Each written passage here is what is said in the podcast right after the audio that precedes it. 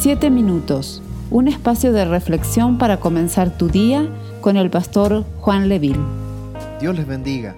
Les invito a reflexionar en la quinta parte del texto de Romanos capítulo 8, verso 28. Hacemos lectura de este texto y sabemos que a los que aman a Dios, todas las cosas les ayudan a bien. Esto es, a los que conforme a su propósito son llamados somos llamados conforme al propósito de Dios. Dios tiene un propósito para tu vida, tiene una meta, tiene un plan. Hay que preguntarse, ¿qué será lo que Dios quiere hacer con mi vida?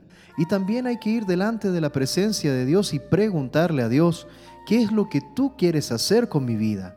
La palabra original en este texto es próstesis. Es la misma palabra que se utiliza en la Biblia cuando hace referencia a los panes de la proposición. Es interesante que la palabra propósito tiene relación con la misma palabra que se utiliza para los panes de la proposición. Estos panes que representaban a las doce tribus de Israel en el lugar santo y que tenían que estar constantemente esos panes sobre una mesa y cambiarse una vez por semana.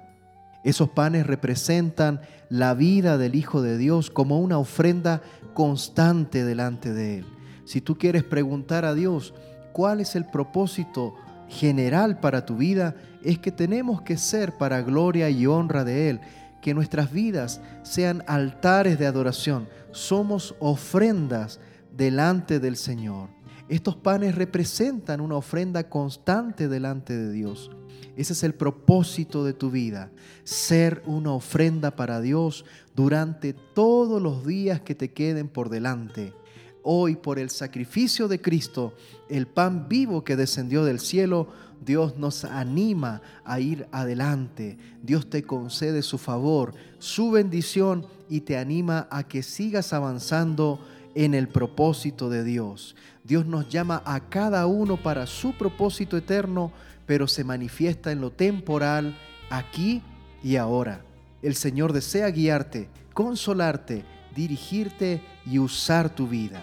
Efesios capítulo 3, verso 11 y verso 12 dice, conforme al propósito eterno que hizo en Cristo Jesús nuestro Señor, en quien tenemos seguridad y acceso con confianza por medio de la fe en Él. Dios tiene pensamientos de bien y no de mal para tu vida. Él está pintando el cuadro de tu vida y te puedo asegurar que el resultado final será magnífico. Vamos a orar. Amado Dios, gracias por darle sentido a nuestras vidas. Gracias por darnos propósito.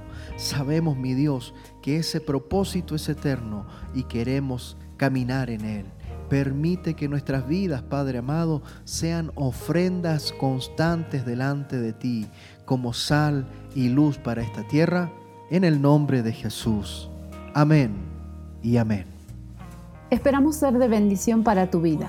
Comparte este mensaje con tus familiares y amigos. Dios te bendiga. Sé que aquí estás.